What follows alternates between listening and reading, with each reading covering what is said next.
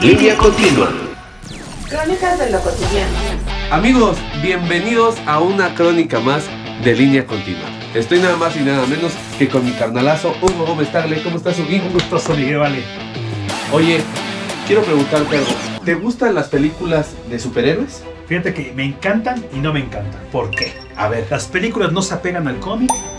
Y entonces yo entendí que si quería una, una película exactamente igual que el cómic, iba a dejar de ver las películas. es Así que correcto. mejor dije, bueno, vamos a desentendernos del cómic y vamos a disfrutar las películas. Es correcto, fíjate que en ese sentido te doy mucho la razón, ya que hay muchos actores o personajes creados en estas películas que no se apegan definitivamente o para nada al cómic. Bueno, y hay otros personajes que están, haz de cuenta que hicieron el personaje inspirados en esos actores. Es correcto, pero ¿qué te parece si nos vamos a los datos curiosos de los actores que sí se apegan al cómic y que los que no se apegan al cómic? Vamos. Sale, vale. Y así es esto. El primer dato curioso de esta crónica es los actores que nacieron y son iguales al personaje del cómic. Por ejemplo, mi querido Ledan, ¿Cómo cuál? ¿qué te parece Tony Stark? No inventes. Robert Downey Jr. es, pero nació para hacer este personaje, eh, siempre y cuando traiga obviamente su barbita de candado. Tú lo ves y en todo momento es el magnífico Tony Stark. Otro, Wolverine. ¿Recuerdas a Wolverine? claro que sí, Hugh Jackman interpreta a este superhéroe en toda la saga de los X-Men. Y bueno, pues también es es súper apegado a lo que es el cómic, ¿no? Y háblame un poquito de Doctor Strange. Bueno, eh, Benedict Cumberbatch, además de, a pesar de ser una persona totalmente rubia, lo caracterizaron para que se viera exacto a lo que es el personaje del cómic. Eso es todo. Otro de los actores que se apega perfectamente al cómic es el Capitán América con Chris Evans o también Thor con Chris Hemsworth.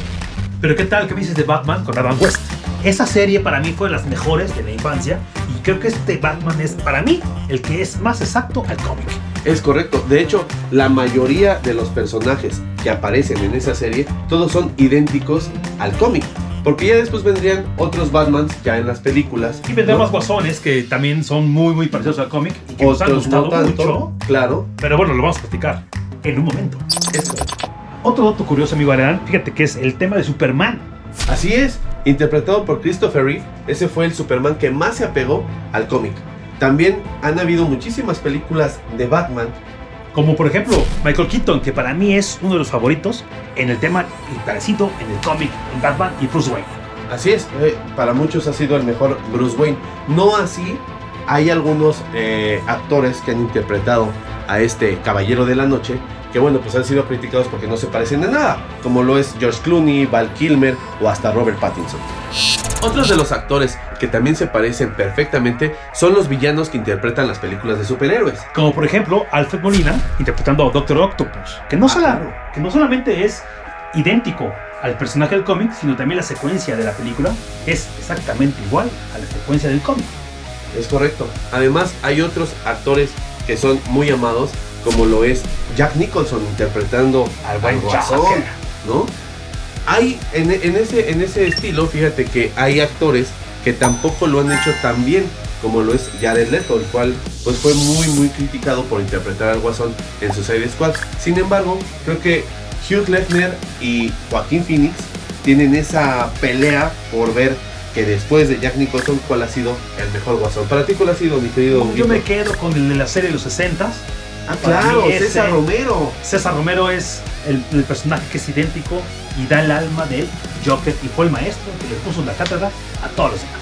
Es correcto. Mi querido Adrián, tenemos más datos curiosos de aquellos actores que nada más no se parecen en nada al personaje del cómic. Es correcto, uno de ellos es Tobey Maguire, quien interpreta al primer Spider-Man, que a pesar de todo, que, que hizo bastante bien su caracterización, sin embargo, no se parece para nada al Peter Parker que, bueno, pues nos, nos mostraban en los cómics de los 70 o 80. Bueno, y también tenemos a Electro, Jamie Foxx, que nada que ver con el Es personaje. correcto. Nada. Sí, sí, sí, no, para nada. Es un gran actor, pero pues no, no se parece. No le dio al personaje del cómic.